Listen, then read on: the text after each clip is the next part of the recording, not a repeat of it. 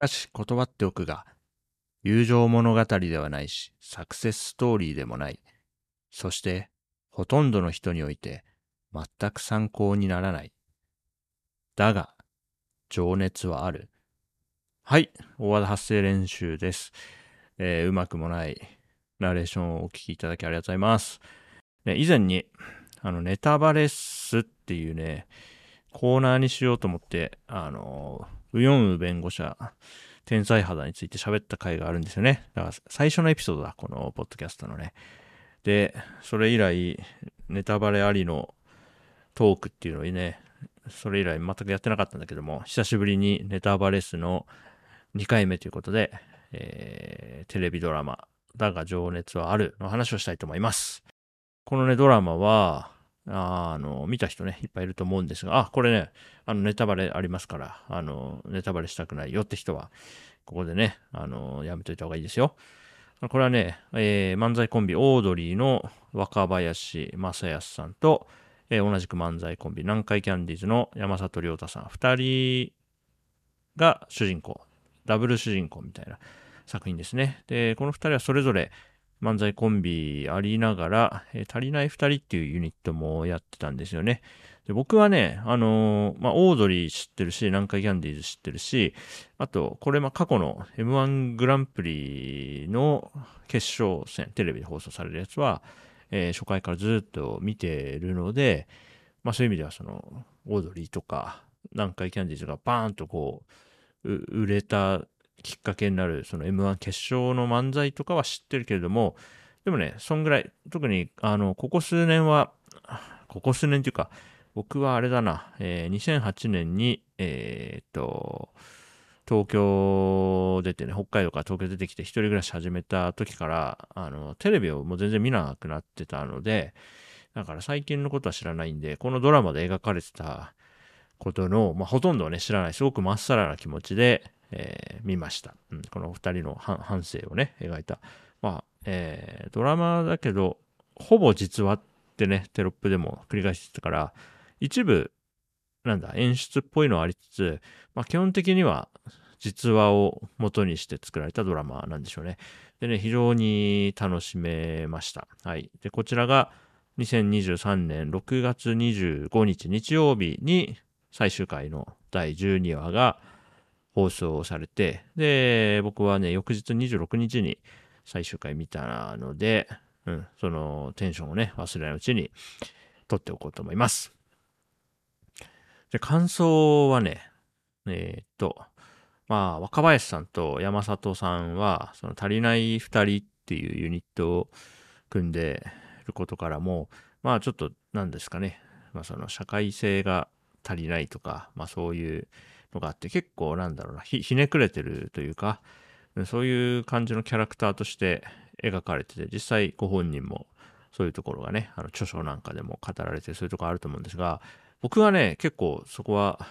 共感は別にしてなくって、僕はあんまりそうね、あの、特にあの山里さんみたいに、あの、デスノートみたいなのを書いたこともないし、あんまり他人に対してね、どうとか思わないから生きてて。だから全然その主演、主人公であるお二人には、まあ、共感は全然しなかったですね。最初から最後までわかるわってなったりはしなかったですね。うん。まあ、ただ、まあ、共感できないから楽しめないってことは全然なくて、あの、僕は人間がこう人生を通して成長していく物語がすごく好きで、それで、ね、そういった成分がたくさん取れる少年漫画を好んで読んでるんですよ。若林さんと山里さんに関しては、まあそうだな、せあんまりこう成長というよりは、前進というか、まあ、足を前に出し続けてる人というふうに映って、まあ、それがね、良かったですね。うん。どこを目指してるのかは、まあ、僕はドラマを見てて分かんなかったし、もしかしたら本人たちもね、どこ目指してるのか、何になりたいのか、何者なのか分かんないのかもしれないけれども、それでも、いや、もっとこう、もっとこうってやって、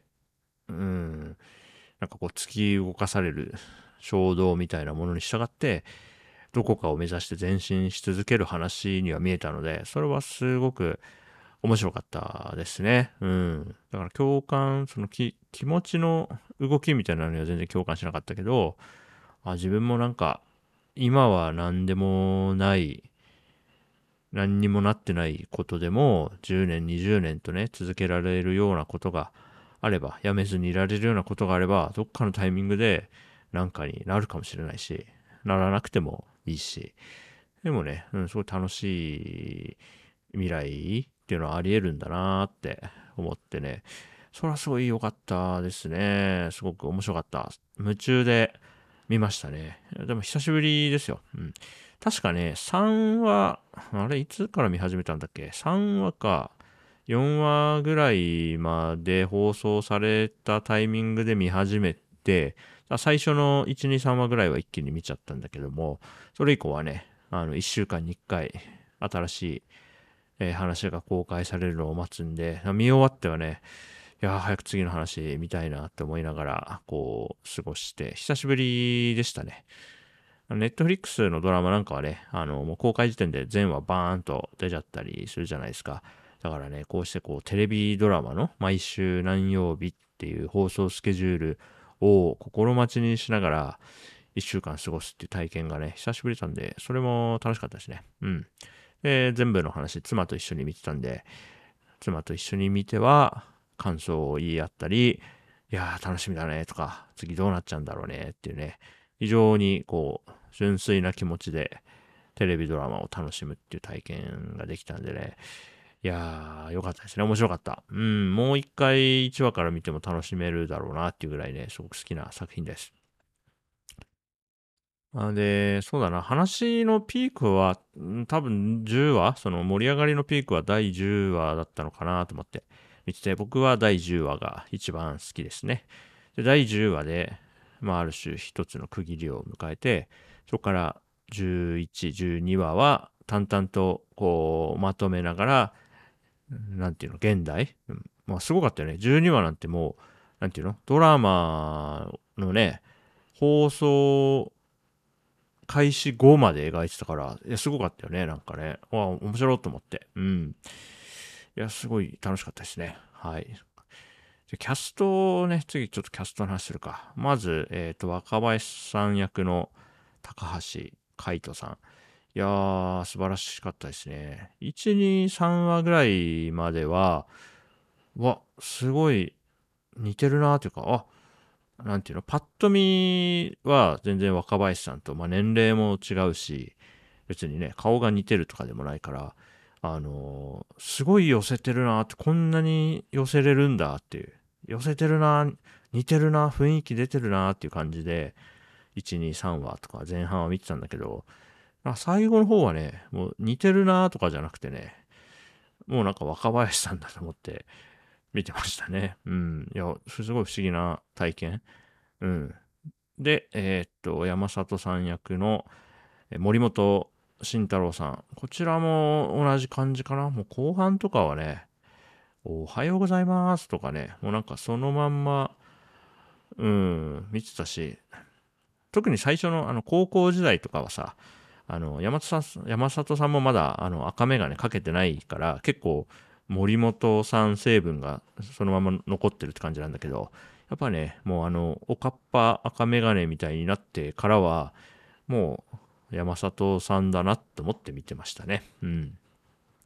それから二人のそれぞれの相方役である、えー、戸塚さん。戸塚さんはなんかもう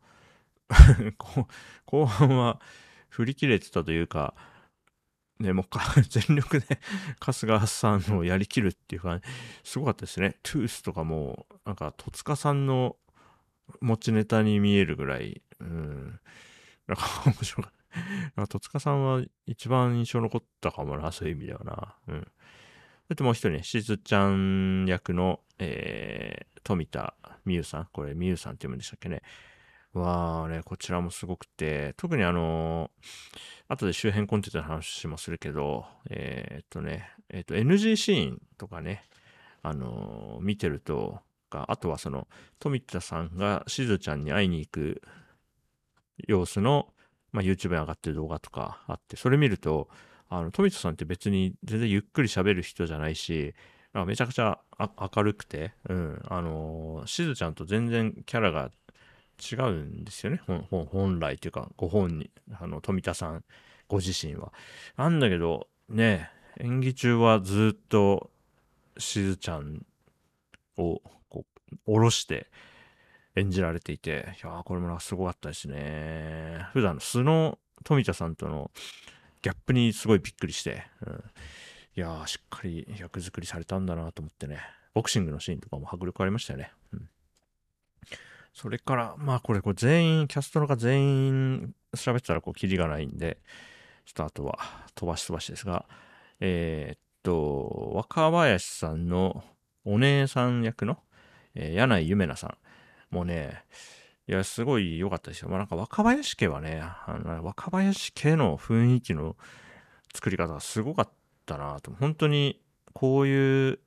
家、こういう家族ありそうだなって思わせてくれる全員のね、関係性含めてすごかったですよね。柳井ゆめなさんはね、あの、この方、福島県出身のあのタレントの方なんだけれども、僕が、あの、去年だ、2022年のライブアズマ2022っていう音楽フェスに参加した時に、あの会場内のモニターにね、こう繰り返し流れる CM 映像があったんだけど、そこにね、出てた印象が強くあって、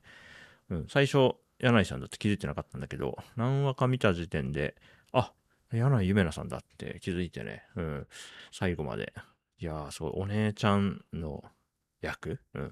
や、すごかったですよね。なんか、お姉ちゃんとお母さんの、なんか横並びの感じもすごい良かったし、はい、いいもの見せてもらいました。それから、えー、かが屋のお二人ですか、クリーピーナッツ役の、いやー、なんか良かったですね。で、僕、あの、この足りない二人と、その、えー、クリーピーナッツの方ね、が、そういうかん、こういう関係だって全然知らずに見たんですよ。だから、その、かが屋の二人が演じるクリーピーナッツが、テレビで、その、足りない二人の様子を見て、めちゃくちゃ食らってて、なんかこう、泣い泣いちゃってるシーンあって、あ、これは随分持ってるんだろうなーってなんとなく思ってたんですよね。というのは、あのー、R 指定さんも DJ 松永さんも僕の中では堂々としているイメージがあるから、特にね、R 指定さんは僕はやっぱりこう、フリースタイルダンジョンの、こ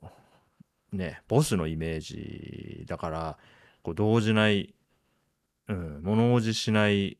こう、ボスキャラのイメージがすごく強かったんだけども、まあ、全12話見終わった後に、その、クリーピーナッツが語る、あの日の足りない二人みたいな、えー、動画を見たら、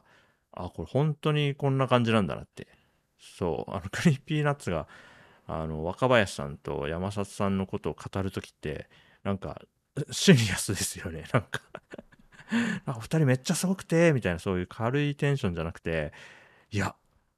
本当にあの二人は、みたいな感じだから、かが屋の二人もね、そういった情報を参考に、ああいう演技になったんだなっていうのが、あの、見終わった後で分かりました。本当に、心酔してる感じなんですね。 Creepy Nuts の二人は。足りない二人に。いや、面白かったですね。そういうの知れたのも良かったです。はい。あとは、まあ、ヒコロヒーさんのね、あの、山里さんのお母さん役のヒコロヒーさんもなんかずっと良かったですよね。我が家でもね、あのー、まあ、ヒコロヒーさんのお母さんがね、言ってた、すごいねっていうセリフは、まあ、我が家でもちょっとした流行りというか、まあ、なんか、何気なく日々過ごしていて、すごいねって言いたくなるシーンがあると、ちょっとヒコロヒーさんのね、あのお母さん役っぽい感じで、何々するなんて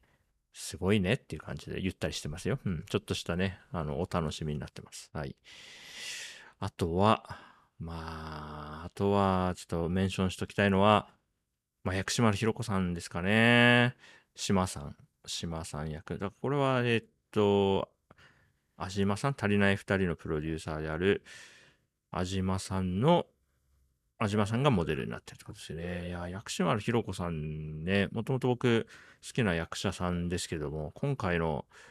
あの、ポジション良かったですね。なんか良き理解者ポジションというか、こう包み込むような感じね。うん。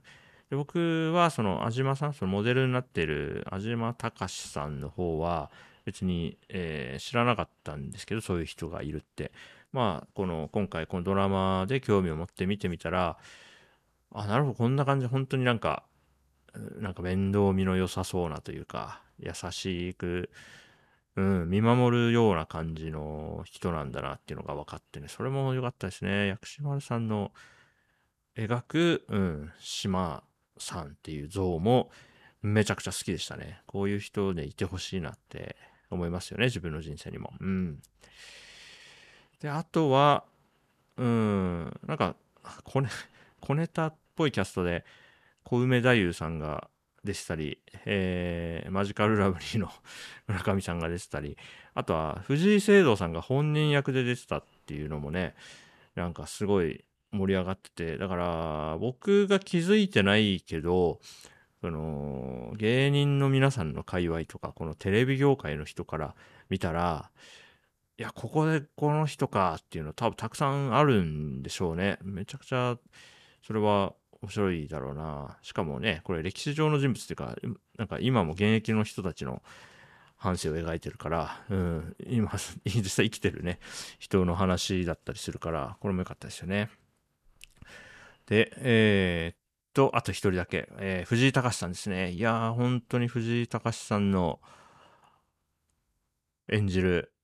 谷翔さん、谷翔太さん、良かったですね。谷翔さんは、あのね、えー、っと、結構早い段階で、あ、これ、マイケンさんだっていうのはね、あの、妻と見てても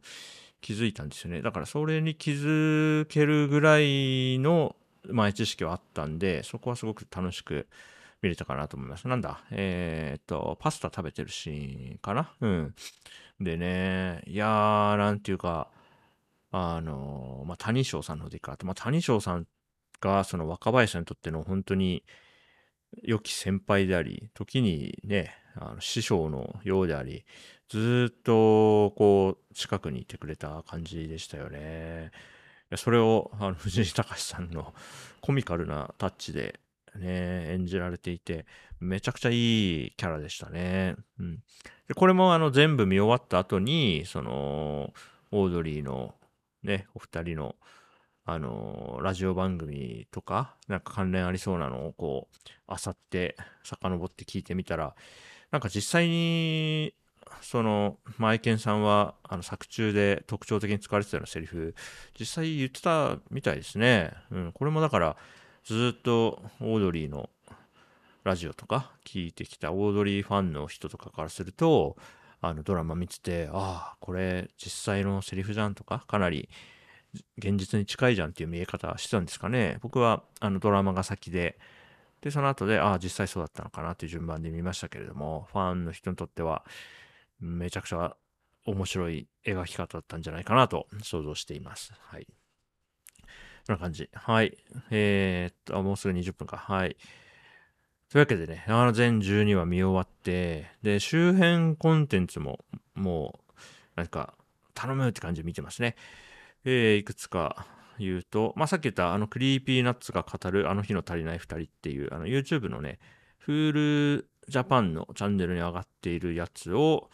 あの見てみたり、あとは同じく Hulu、Hulu Japan が作ってるあのスピンオフですね。えっ、と、春日さんとしずちゃんの方を描いた、えー、ショートムービー2本ですね。だが平常であるっていう春日さんにフォーカスしたやつと、だが愛情があるっていうしずちゃんにフォーカスしたやつね。うん、この2つもね、見ましたね。今はね、あの、だが情熱あるの関連コンテンツ出てきたら、もうなんか自動で見ちゃうと思う。それぐらいね、あの、余韻に浸りたいからね。あの、だが愛情があるのさ、方で、あの、しずちゃんの結婚相手として出てきた役のね、あのキャストが ライスの関町さんだったのが、なんか、面白かったですね。いや、いいよ、いい。な急に出てきた。本、だって普段本編出てないですよね、ライスの関町さんね。だからこのスピンオフに急に出てきてね、あの、名の知れた芸人さんが急に出てくるの面白いなと思いました。はい。あと、ストーンズも僕も全然知らなかったんだけれども、うん、あの、主題歌のね、こっからという曲が、妻も僕も大変気に入りましてね、あのミュージックビデオね、何回も見てますね。すごくいいですよね。作品のあの内容ともすごくリンクしているし、曲もいいし、ダンスもかっこいいし、うん。ね、森本慎太郎さんが赤メガネじゃないね、状態で出てきて、あ、そうだそうだ、森本さんってこういう人だったわっていうのを思い出しますよね。なんか、すっかりあの、山ちゃんのね、役の イメージが強くなっちゃいましたけど、うん。そうそうそう、ストーンズの人なんだよなっていうのをね、あの、ミュージックビデオ見るとね、思い出しますよね。いやー、よかった。大変よかったですね。いや、面白かったね。うん。これはやっぱり最終回見終わって、うん。あの、気持ちがホットなうちに、わーっと喋っておきたかったんで、まあこれで20分くらい喋ったんで、まあいいですかね。はい。またこんな感じで、そうそうそう。もともとね、あのー、なんか見たとか読んだとかした時に、気軽にネタバレありで喋れる場所あった方がいいなと思って、枠は用意したんだけどね、結局全然やってなかったんだけど、まあ二つ目のエピソード出したんで、今後も映画見たりとか、漫画読んだりした時にね、あの、気軽にパッと喋って、チャッと編集してピッと公開するの、やっていけたらいいかなと思いました。はい。えー、これ聞いてくれた人がどれだけいるかわかりませんが、ここまでお聞きいただきありがとうございました。はい。また次のネタバレスでお会いしましょう。大和田でした。バイバイ。